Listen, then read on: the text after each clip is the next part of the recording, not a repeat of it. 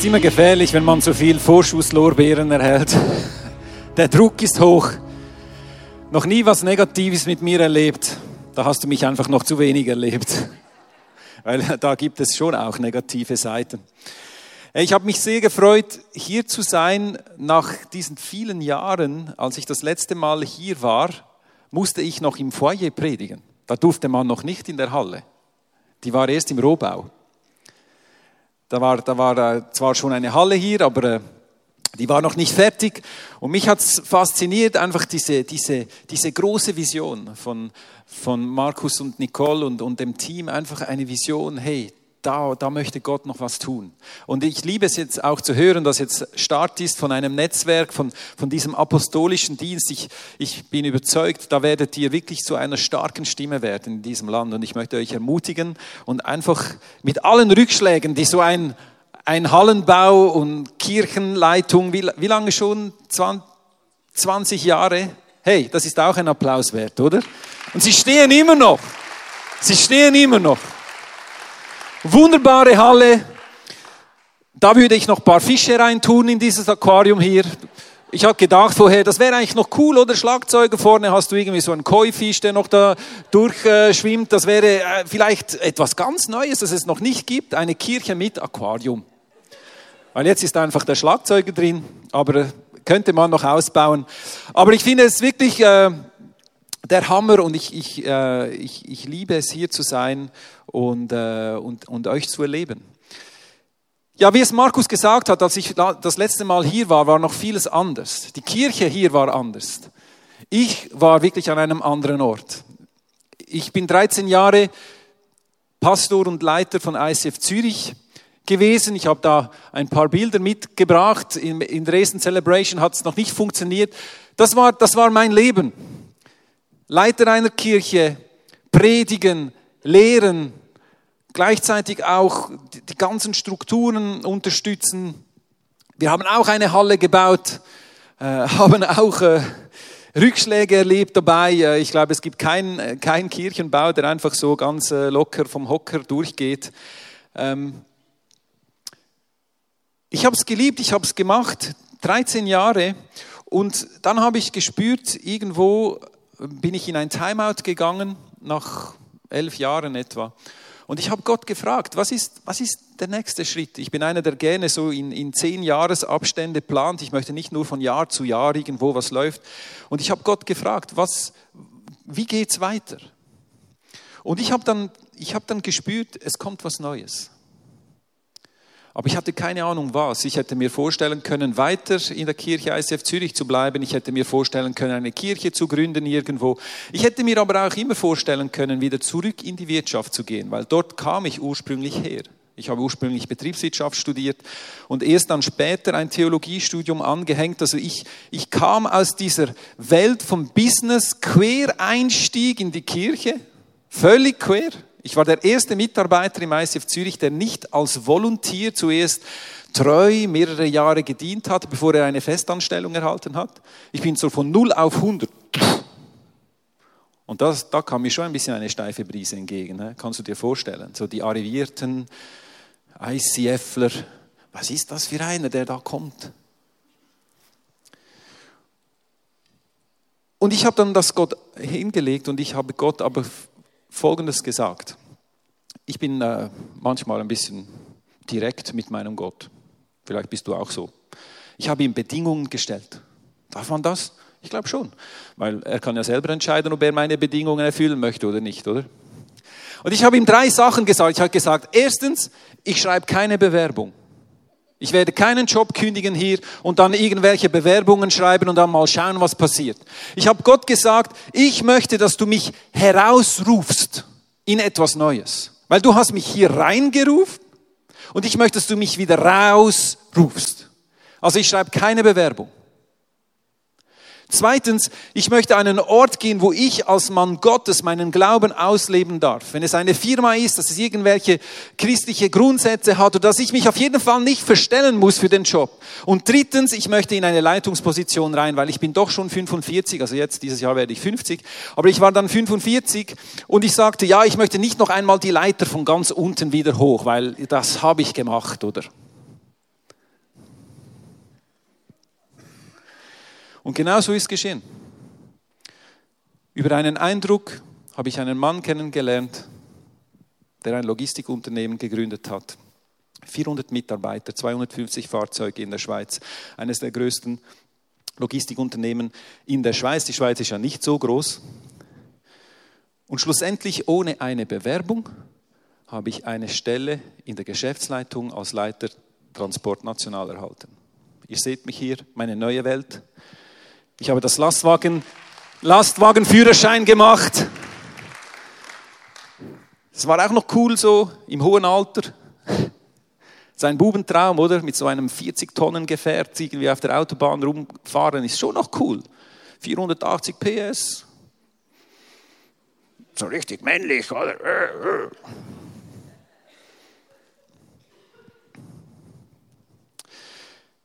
Unser Firmenmotto, ich habe da das Bild auf dem nächsten Bild, unser Firmenmotto auf Schweizerdeutsch ist liefere statt lavere, heißt liefern statt labern. Böse Zungen behaupten, das passt eigentlich gut zum Wandel vom Pastor zum Logistikleiter, oder? Vom Laberer zum Lieferer, oder? Ich sage eh, ich bin vom Menschenfischer zum Palettenfischer geworden. Ja, also man kann es anschauen, wie man möchte. Aber auf jeden Fall war dieser Wechsel von der Kirche in die Logistik so etwas wie Himmel in die Hölle, oder?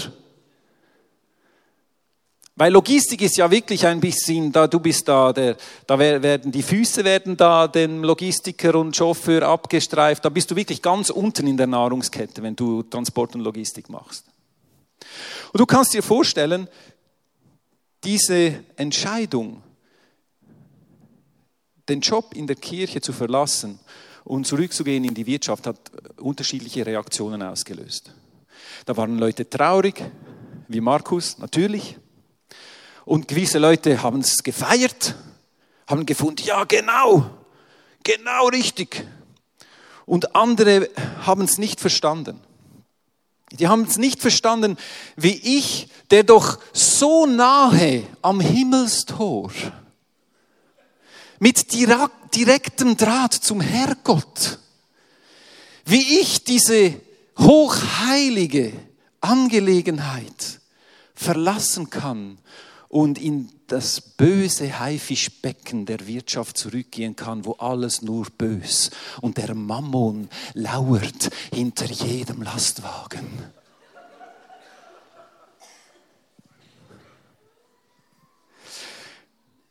Wir hatten dann eine Information rausgelassen online, damit, ja, wie es Markus gesagt hat, ich, ich war einer der leitenden Pastor und dann weißt du so eine Nachricht, das musst du gut kommunizieren, damit es nicht Gerüchte gibt und so und die Leute denken, da hat es Streit gegeben und das war überhaupt nicht der Fall. Ich bin nicht im Streit gegangen, ich bin nicht gegangen, weil ich das Gefühl hatte, das ist nichts mehr für mich, sondern Gott hat mich herausgerufen.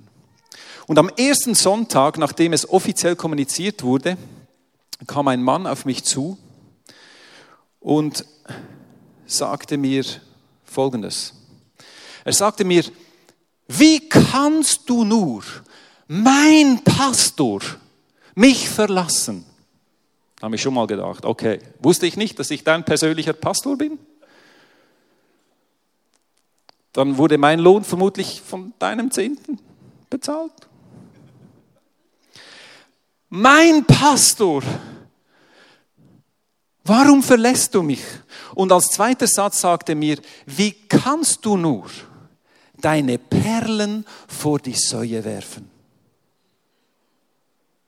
Dann habe ich gedacht, okay, das ist jetzt starker Tobak, oder? Ich habe ja den Mann verstanden. Er war enttäuscht. Er war natürlich enttäuscht, dass ich klar, wenn du auf der Bühne bist, wenn du, wenn, du in dem, im öffentlichen Dienst bist, dann, dann, dann gehörst du wie den Leuten ein Stück weit, weil du, du bist der Pastor, du bist, Du, du hast in ihre Lebenssituationen eingesprochen, du hast Worte der Erkenntnis weitergegeben, was auch immer das ist. Also du, du gehörst ein Stück weit zu ihrem Leben. Und so kann ich ja verstehen, dass der Mann enttäuscht war. Aber sein Satz mit den Perlen und den Säuen hat mich schon zum Nachdenken gebracht, weil dahinter schwingt ja mehr als Enttäuschung. Dahinter schwingt, ich glaube, ein falsches Verständnis von Berufung. Ich glaube, wir sind sehr stark griechisch geprägt, dualistisch. Es gibt das Geistliche und es gibt das Weltliche. Und wir sollen uns versuchen, von diesem Weltlichen loszubewegen äh, und uns in, in diesem geistlichen Bereich hingeben und darum auch diese geistlichen Jobs in der Kirche als Pastor, als Worshipleiter, als Prophet, als was auch immer, die werden ein Stück weit höher bewertet als jeder andere Job. Wie kannst du nur, wie kannst du nur deine Perlen vor die Säue werfen? Dieser Satz kommt von Jesus. Er hat diesen Satz in der Bergpredigt gebracht. Es heißt dort wortwörtlich, werft, was heilig ist, nicht den Hunden hin, sie werden euch angreifen und in Stücke reißen, und werft eure Perlen nicht vor die Säue. Sie werden die Perlen nur zertreten.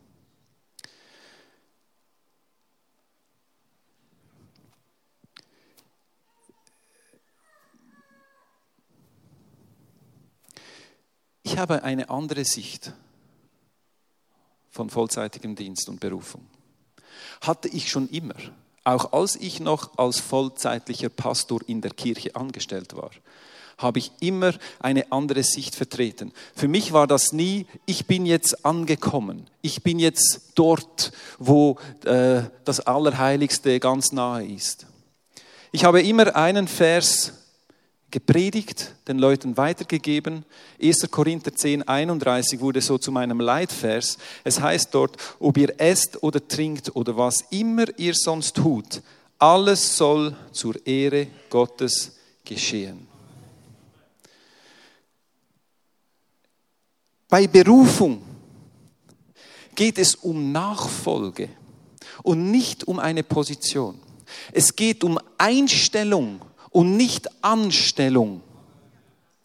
Oder wir haben das Bild von den Jüngern, wir haben den Petrus, der war ein begnadeter Fischer und Jesus kommt und er verlässt sein Boot, er verlässt sein Netz, er verlässt seine Fische und folgt Jesus nach.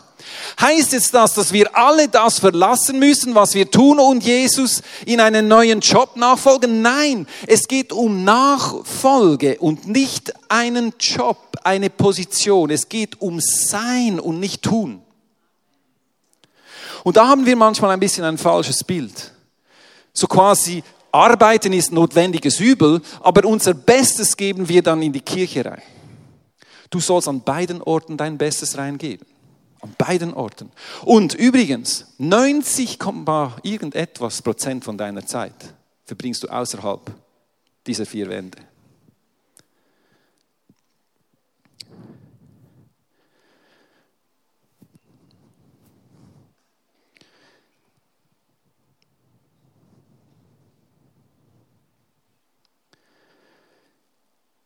Ich möchte heute dieses Wort von Jesus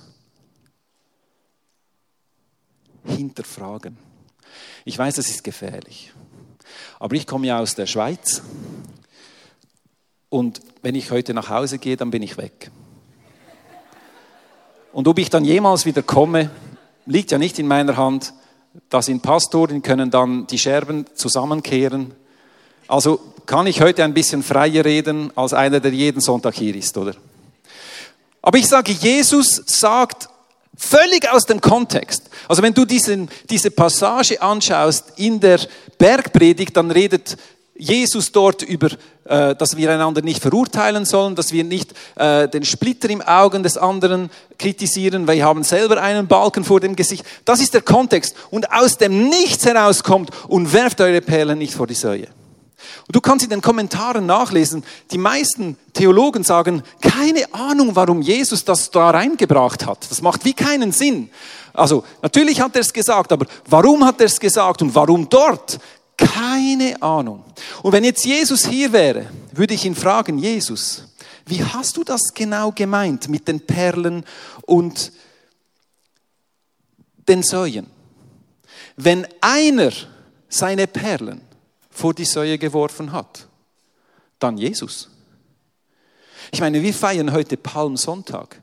Das ist der Sonntag vor Ostern. Da ist Jesus ja triumphierend in Jerusalem auf einem Eselsfohlen äh, geritten und die Leute haben die Palmblätter auf den Boden gelegt. Das war so ein, ein römisches Zeichen für siegreiche Kriegsherren, die nach Hause kamen von einem gewonnenen Schlacht. Da hat man Palmblätter genommen und man hat gejubelt am Straßenrand und Jesus erhält genauso eine Prozession.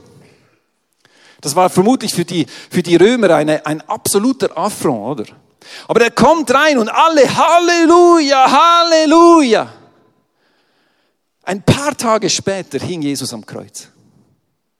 Und wenn einer durch sein Leben, durch sein Wirken Perlen verteilt hat, dann Jesus. Ich habe mich auch gefragt, weißt du, als Pastor in der Kirche, da wirst du auch mit deinen Perlen und sie werden häufig auch von Säuen zertreten. Und ich möchte euch nicht zu nahe treten. Und ich möchte euch nicht als Schweine bezeichnen. Es ist ein Bild, gell? Bleib bei mir, bleib bei mir. Es ist ja ein Bild, die Schweine oder Hunde und Schweine waren unheilig im Judentum. Und das ist ein Bild für etwas Unheiliges, etwas Unwürdiges, die Schweine. Weißt du, wie häufig habe ich meine besten Predigten gepredigt? Was ist daraus geschehen? Keine Ahnung. Kann ich doch nicht beeinflussen. Gewisse Leute nehmen das Wort auf, leben danach, andere zertreten es mit den Füßen. Das ist normal. Aber um Gottes Willen sage ich dir heute Morgen, um Gottes Willen wirf deine Perlen vor die Säue. Wir müssen das, was Gott uns gegeben hat, weitergeben. Die Verantwortung, ob es zertreten wird oder nicht, liegt nicht bei uns. Das hat Jesus selber erlebt. Das erlebst du jeden Tag wieder neu. Ich habe gedacht, die Message von diesem Mann an mich, dass ich die Perlen vor die Säue werfen, das sehe ich anders. Gerade in der heutigen Zeit, wir sind in einer Zeit von großer Unsicherheit. Die Medien nennen diese Zeit Multikrise oder multiple Krise. Wir erleben es auf allen Ebenen. Ich sehe, mein iPad hat den Geist aufgegeben, aber ich habe eine Alternative. Wir sehen es in allen Bereichen. Wirtschaftskrise, Krieg, Naturgewalten, die irgendwie alles aus dem Ruder bricht, Gesundheitskrise mit, mit der ganzen Corona-Pandemie, das war ja für uns alle eine, eine riesen Unsicherheit. Wie lange geht es? Was wird das alles noch mit sich bringen? Wir haben auch aus meiner Sicht eine große ähm, Identitätskrise mit dieser ganzen Vogue und, und LGBT und was auch immer. Irgendwo hast du das Gefühl heute, es gibt keine Sicherheiten mehr. Es gibt keine Fixpunkte mehr. Es gibt keine Fundamente mehr, die nicht wackeln. Ich meine, die Schweiz ist ja bekannt für Sicherheit, Sauberkeit, Zuverlässigkeit. Ich habe dies anhand eines Illustration mitgebracht heute Morgen. Nein, anderes. Genau. Jan Sommer, Gregor Kobel, Jonas Omlin. Drei Schweizer Torhüter in der Bundesliga. Gut, der mittlere hat gestern, ja, er hat nicht mir in die Karten gespielt. Ich hätte ihm sagen sollen, dass ich ihn in einer Predigt erwähnen werde als Top-Torwart. Habe ich verpasst, darum hat er auch den Ball verpasst. Aber ihr seht, um in der Bundesliga erfolgreich zu sein, brauchst du einen Schweizer Torwart. Ihr seid ja hier in der Nähe von Stuttgart, oder? Und ich weiß, euer Pastor ist ein leidenschaftlicher VfB-Fan und ich wollte mich ja gut vorbereiten auf diese Message und ich habe mal so die Bundesliga-Tabelle angeschaut. Und ich muss euch ehrlich sagen, ich musste ganz weit nach unten scrollen, weil die Tabelle, die hatte nicht Platz auf meinem Bildschirm, die ganze. Und ich habe gemerkt, ich finde diesen Club nicht. Ist der überhaupt noch in der Bundesliga oder habe ich da irgendetwas verpasst die letzten Jahre? Und ich habe dann gescrollt und gescrollt und gescrollt und tatsächlich, da stand ein Name ganz unten. Und ich sage dir, Markus, ich weiß ja nicht, was die Gründe sind, aber einer der Gründe könnte sein, dass ihr keinen Torwart habt, der hält die Bälle wie eine Bank. Und wenn ich schon das Stichwort Bank bringe, ich als Schweizer, mir blutet das Herz.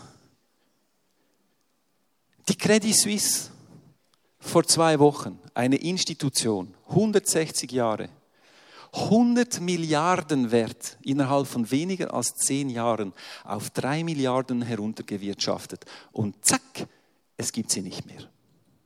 Stell dir das mal vor, das ist wie der Untergang der Titanic.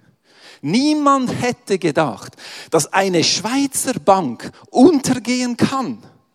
Ich meine, in jedem Hollywood-Streifen, wenn ein Bösewicht sein Geld, sein Gold sicher aufbewahren muss, dann hat er ein Nummernkonto in Zürich bei einer Schweizer Bank. Ich weiß nicht, ob wir so stolz darauf sein dürfen, aber immerhin, Bank, die Banken, das macht Teil unseres Landes aus. Wir stehen für Sicherheit. Bei uns bist du sicher. Bei uns ist dein Geld sicher. Und selbst hier sehen wir, wie es zusammenbricht. Das ist krass. Ich glaube, wir leben in ganz spezieller Zeit und ich habe mir ist dieser Vers in den Sinn gekommen in diesem Zusammenhang mit all diesen Multikrisen, Sprüche 29, 18. Es heißt dort, ohne Gottes Weisung verwildert ein Volk. In anderen Übersetzungen steht, ohne Offenbarung Gottes verwildert ein Volk. Ich meine, all das, was wir sehen, ist eine Folge davon, dass die Menschheit sich nicht mehr um Gott kümmert. Wir möchten unseren eigenen Weg gehen. Wir haben die Werte der Bibel ersetzt durch unsere eigene egozentrischen Werte. Ich meine, bei diesen Bankmanager, wo es einfach um Gier geht in vielen Punkten, wo es einfach darum geht, wie kann ich am meisten rausholen für mich und meine Kollegen und nicht auf Werten aufgebaut ist von Nächstenliebe, von Integrität, von Zuverlässigkeit, von Wahrheit. Das ist die Zeit, in der wir drin sind. Wir müssen nicht überrascht sein, dass es so kommt. Und das wird noch mehr kommen. Wir sehen auch politisch gesehen, wir entfernen uns von den christlichen Werten. Wir möchten alles so nivellieren, für alle recht machen. Aber indem wir es allen recht machen, machen wir es für alle nicht recht. Das ist der Trugschluss. Ich glaube, da ist der Feind so perfid. All das, was gut tönt nach Inklusion und, und ja, niemanden benachteiligen, das, da kommt der Hammer auf uns zurück und auf unsere Gesellschaft. Das ist die Zeit, in der wir drin sind. Wir können es nicht ändern auf einer großen Skala, aber diese Welt da draußen, die braucht Menschen wie du und ich, die Jesus im Herzen haben, die ihr Wertesystem fest gegründet haben auf dem Wort Gottes, die erfüllt sind mit dem Heiligen Geist und göttlicher Liebe im Herzen für ihre Mitmenschen um ihnen in ihren Alltagssituationen zu begegnen. Ich sehe es bei uns in der Firma. Ich leite ein Team von 260 Leuten und insbesondere die jungen Menschen sind so etwas von verunsichert. Die, die Psychiatrien in der Schweiz sind ausgebucht. Du findest keinen Platz mehr. Und die meisten sind jung, die dort sind. Die kommen nicht klar mit dieser Unsicherheit.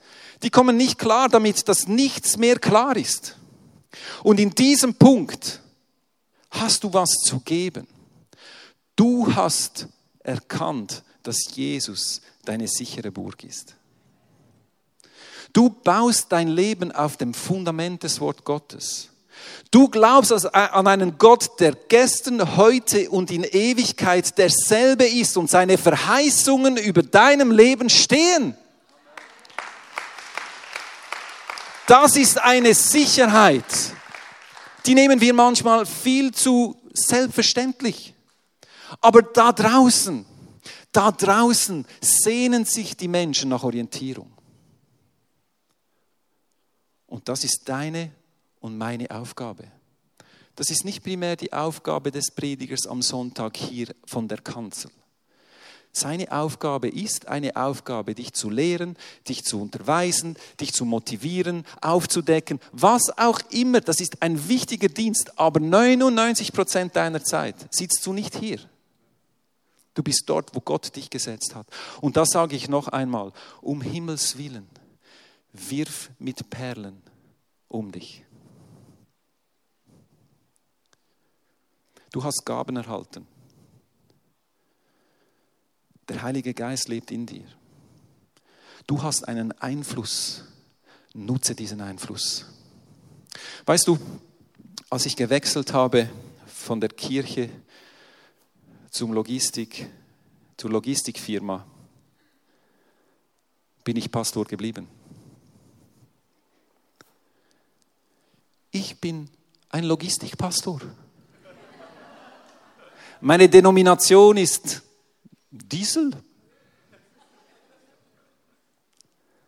Ich habe 260 Schafe geerbt. Und meine primäre Aufgabe als Leitungsperson, und das sage ich dir auch, wenn du in Leitungsfunktion bist, deine primäre Aufgabe ist Kultur bauen. Meine primäre Aufgabe ist es nicht, äh, hochtrabende Ziele und Strategien. Und das ist alles gut, das braucht es alles. Aber was nützt dir eine Strategie, wenn die Kultur nicht stimmt? Und ich sage dir, ich habe vor einem Jahr innerhalb der Firma habe ich eine Abteilung übernommen, die größte Abteilung der Firma, die ganze nationale Transporte. Und ich habe dort ein Team übernommen, das über Jahre schlecht oder nicht geführt war. Und du kannst dir vorstellen, was ich dort angetroffen habe, ist so wie wenn du einen Garten einfach wuchern lässt. Es ist einfach in alle Richtungen wuchert, oder? Streit, Eifersucht, Schuldzuweisungen, schlechte Stimmung, hohe Fluktuationsrate und dazu noch rote Zahlen. Kein Wunder, solltest du sagen. Kein Wunder gibt's rote Zahlen, wenn die Leute nicht zusammenarbeiten.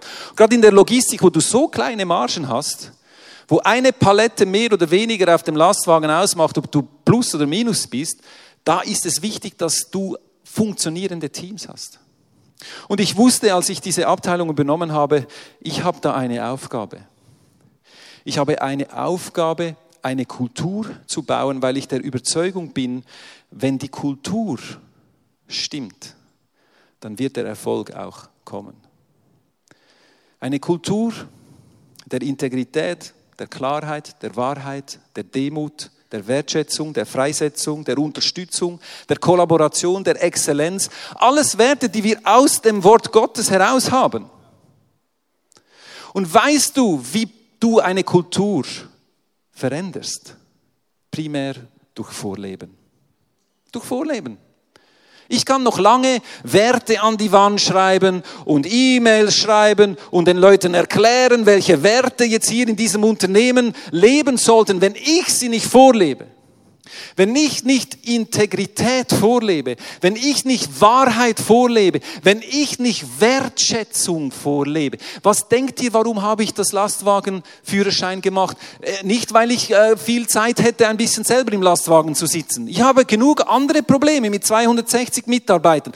Aber mir war es wichtig, dass meine Mitarbeiter wissen, ich kann mich einfühlen. Ich kann nicht nur sagen, ja, schau, dass du ein bisschen schneller bist und mit den Kunden ein bisschen freundlicher bist. Nein, ich habe es am eigenen Leib erlebt, wie du als Lastwagenfahrer ganz, ganz unten in der Nahrungskette bist. Du stößt im Verkehr, du stößt im Depot, du stößt an der Rampe, überall bist du nur ein Störfaktor. Und wir wundern uns, dass dann die Chauffeure frustriert sind. Vorleben. Und ich sage dir, das letzte Jahr, war eines meiner hartesten Jahre. Ich bin als totaler Quereinsteiger, als Heiliger,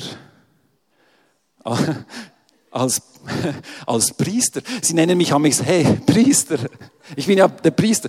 Die, die, die haben meine YouTube-Videos angeschaut. Die haben auch meine Predigten angeschaut. Das ist dann noch doppelt bitter, oder? Weil die schauen sich dann meine Predigten und sehen mich dann am Montag im Büro, oder? Das ist da Spieglein, Spieglein an der Wand, oder? Ah, ich habe gehört, du bist Priester. Warum? Brauchst du die Absolution jetzt? Hm? Musst du etwas beichten? Oder?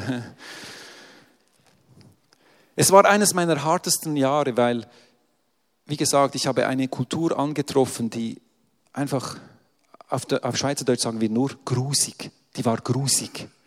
Die war nicht schön. Und ich sage dir, Kultur bauen, Kultur prägen, ist harte Arbeit. Und ich konnte nicht mit allen weiterarbeiten. Ich musste auch ein paar harte Entscheidungen treffen, aber auch das gehört zur Klarheit. Klartext reden, den Leuten klar sagen, was ich von ihnen erwarte, aber dann auch konsequent sein, wenn es dann nicht so ist. Weil wenn du die falschen Mitarbeiter förderst, verlierst du deine besten Mitarbeiter. Das ist einfach eine Tatsache. Und weißt du, mein Ansatz war jetzt nicht, ich komme am Montag und mache als erstes mal die Andacht zur Woche, oder? Ich erzähle, ich mache so eine Mini-Predigt und klebe jedem Mitarbeiter einen Bibelvers an äh, einen Bildschirm. Ich bin mir nicht sicher, dass das gut angekommen wäre. Aber ich wusste, ich muss es leben. Sei du die Veränderung, die du sehen möchtest in dieser Welt. Weißt du, Augustinus hat gesagt, wir sollen das Wort Gottes jederzeit predigen, wenn nötig mit Worten. Wenn nötig mit Worten. Du hast keine Entschuldigung, auch wenn du nicht gut reden kannst. Es geht nicht darum, dass wir die Leute evangelisieren primär. Wir sollen Reich Gottes Kultur leben in unserem Umfeld. Unsere Gesellschaft braucht das. Unsere Gesellschaft braucht Frauen und Männer, die feststehen, die ein klares Wertesystem haben und diese Werte leben. Diese Werte leben. Weißt du, wir sind Träger von seiner Herrlichkeit. Wir haben es gehört in, dieser, in diesem Eindruck, der ja der zweite Eindruck, der vorgelesen wurde. Dort war ja dieser Vers, derselbe Geist, der Jesus von den Toten auferweckt hat, lebt heute in uns. Das ist krass. Und ich kann dir sagen, jeden Morgen, wenn ich zur Arbeit fahre, ist das mein Gebet. Heiliger Geist, ich habe keine Ahnung. Ich bin überfordert. Und ich, ich bin zum Teil wirklich so etwas von überfordert, weil die Dynamik und für mich, ich kann nicht auf 30 Jahre Logistik zurückschauen. Aber ich kann auf einen Gott schauen, der mir seine Kraft gibt, seine Sicht gibt, seine prophetischen Eindrücke über Geschäftsverläufe, über Mitarbeiter. Und das ist so wichtig. Weißt du, als dieser Mann mir sagte, wirf deine Perlen nicht vor die Säue, habe ich im ersten Moment habe ich gedacht, oh, stimmt eigentlich. Ich liebe es zu predigen, ich liebe es zu lehren, ich liebe es einfach Theologie zu machen und, und all diese Dinge. Und im ersten Moment war ich ein bisschen verunsichert, habe gedacht, hey, was spricht er denn jetzt an? Ich lasse etwas los. Und ja, ich habe was losgelassen. Ich habe jetzt drei Jahre nach nie mehr gepredigt. Für mich ist das so wie ein, uh, ein Flashback heute. Noch schön, ich habe es nicht ganz verlernt. das, ist wie, das ist wie Fahrradfahren. Das ist wie Fahrradfahren. ja, Aber ich muss sagen, nein. Es braucht, es braucht mich dort. Und weißt du, was ich sogar gemerkt habe? Ich, da draußen in der Welt, da draußen in der Welt, ich sage es absichtlich so, bewirkt ein Wort manchmal viel mehr als hier. Weißt du warum? Weil die Erwartungshaltung hier an einen Pastor ist fast unmenschlich. Also ich, ich rede da aus Erfahrung. Aber der Pastor, der muss ja immer, jederzeit muss er ja voll souverän sein und logisch muss er mich ermutigen. Logisch hat er ein Wort für mich. Logisch ist er prophetisch. Logisch kennt er das Wort Gottes. Warum kommt da nicht mehr? Wenn du im Job einer Person sagst, hey, du hast das einfach so gut gemacht, dann siehst du zum Teil, wie sie 30 Zentimeter wachsen. Und sie sagen sich, das hat mir noch nie ein Chef gesagt. Der sagt mir immer nur, was ich Schlechtes mache. Und jetzt kommt mal einer und sagt mir was Gutes. Da kannst du mit wenig so viel bewirken. Aber du musst es wollen. Du musst dir bewusst sein. Du bist Träger seiner Herrlichkeit. Jesus, und mit dem Vers möchte ich schließen und das Team kann die Bühne übernehmen. Es heißt dort äh, in Matthäus 6, lehrt uns Jesus ein Gebet. Und er sagt, wenn ihr betet, dann betet so. Und das Gebet startet folgendermaßen. Jesus sagt dort, unser Vater im Himmel, dein heiliger Name soll geehrt werden, lass dein Reich kommen, dein Wille geschehen, hier auf Erde, so wie er im Himmel geschieht. Und weißt du, sein Wille wird nicht einfach runterfallen sein Wille, das bist du. Der, der sein Wille geschehen macht, das bist du und ich. Und ich sage dir, in dieser Zeit braucht unsere Gesellschaft Leuchttürmer. Weißt du, ein Leuchtturm, den brauchst du, wenn es dunkel ist. Ein Leuchtturm, den brauchst du, wenn es stürmt wenn du Orientierung brauchst. Wenn du dir nicht sicher bist, ist es hier sicher oder unsicher, ist hier eine Untiefe oder was auch immer, da brauchst du einen Leuchtturm. Wir haben als Firma definiert, wir möchten ein Leuchtturm sein. Wir möchten ein Leuchtturm sein in der Wirtschaft. Wir möchten positiv prägen. Wir möchten eine positive Kultur prägen. Wir möchten ein sicherer Ort sein für Mitarbeiter. Mitarbeiter, die schon zu viel zu kämpfen haben mit x Sachen in dieser Welt da draußen, dann sollen sie nicht auch noch im Büro kämpfen müssen gegeneinander. Ein sicherer Ort. Ein Ort, wo sie aufblühen können. Ein Ort, wo sie wertgeschätzt werden. Ein Ort, der ihnen Sicherheit gibt. Ein Leuchtturm. Und weißt du was, du und ich, ich glaube, das ist unsere Berufung, ein Leuchtturm zu sein. Eine Person, die Orientierung gibt. Wir haben eine Sicherheit in Jesus. Wir haben einen sicheren Grund. Das ist unsere erste Aufgabe, dass wir uns nicht so verunsichern lassen von all dem, was da draußen geschieht. Dass wir unsere Augen auf Jesus richten, der unser Fels ist, unsere Sicherheit. Nichts geht an seinem Thron vorbei. Nichts. Es geschieht nichts, ohne dass Jesus es weiß. Auf dieser Sicherheit bauen wir und aus dieser Sicherheit heraus dürfen wir unser Umfeld positiv beeinflussen. Darum sage ich es noch einmal heute Morgen. Um Himmels willen, wirf deine Perlen. Wirf deine Perlen aus. Ich möchte dich ermutigen heute Morgen. Ich möchte für dich beten. Jesus, ich danke dir. Ich danke dir, dass du uns berufen hast. Ich danke dir, dass du uns begabt hast. Ich danke dir, dass du uns erfüllst mit deinem Geist. Ich danke dir, dass du uns gesetzt hast, jeder an einem Ort, mit kostbaren Perlen ausgestattet, um einen Unterschied zu machen in dieser Welt. Herr, und ich bete, dass du uns dort, wo diese Sicht verloren gegangen ist über die letzten Jahre, dass diese Sicht wieder kommt, dass wir alles haben, was wir brauchen, damit dein Wille geschehe auf dieser Erde. Und ich bete, dass du jede einzelne Person heute Morgen segnest, erfüllst, auch mit einer Sicht für für sein Umfeld. Und dass du uns die Augen öffnest für die Nöte um uns herum. Und Herr, gib uns einfach den Mut, unsere Perlen auszuwerfen, auch wenn es zum Teil vielleicht wieder zurückkommt oder zertreten wird, wie es Jesus gesagt hat. Aber das ist nicht unsere Verantwortung.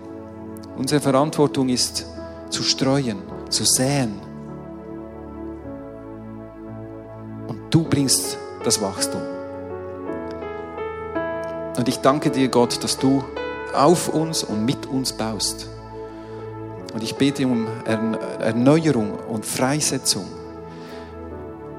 dass wir einen positiven Einfluss haben dürfen. Und ich bete jetzt gerade auch für diese Ostern, auch diesen Osterevent, wo wir jetzt noch eine Woche Zeit haben, um einfach Menschen einzuladen. Ich bete, dass auch hier Menschen aufmerksam werden, weil sie, sie sehen einen Leuchtturm und fragen sich, woher kommt das Leuchten?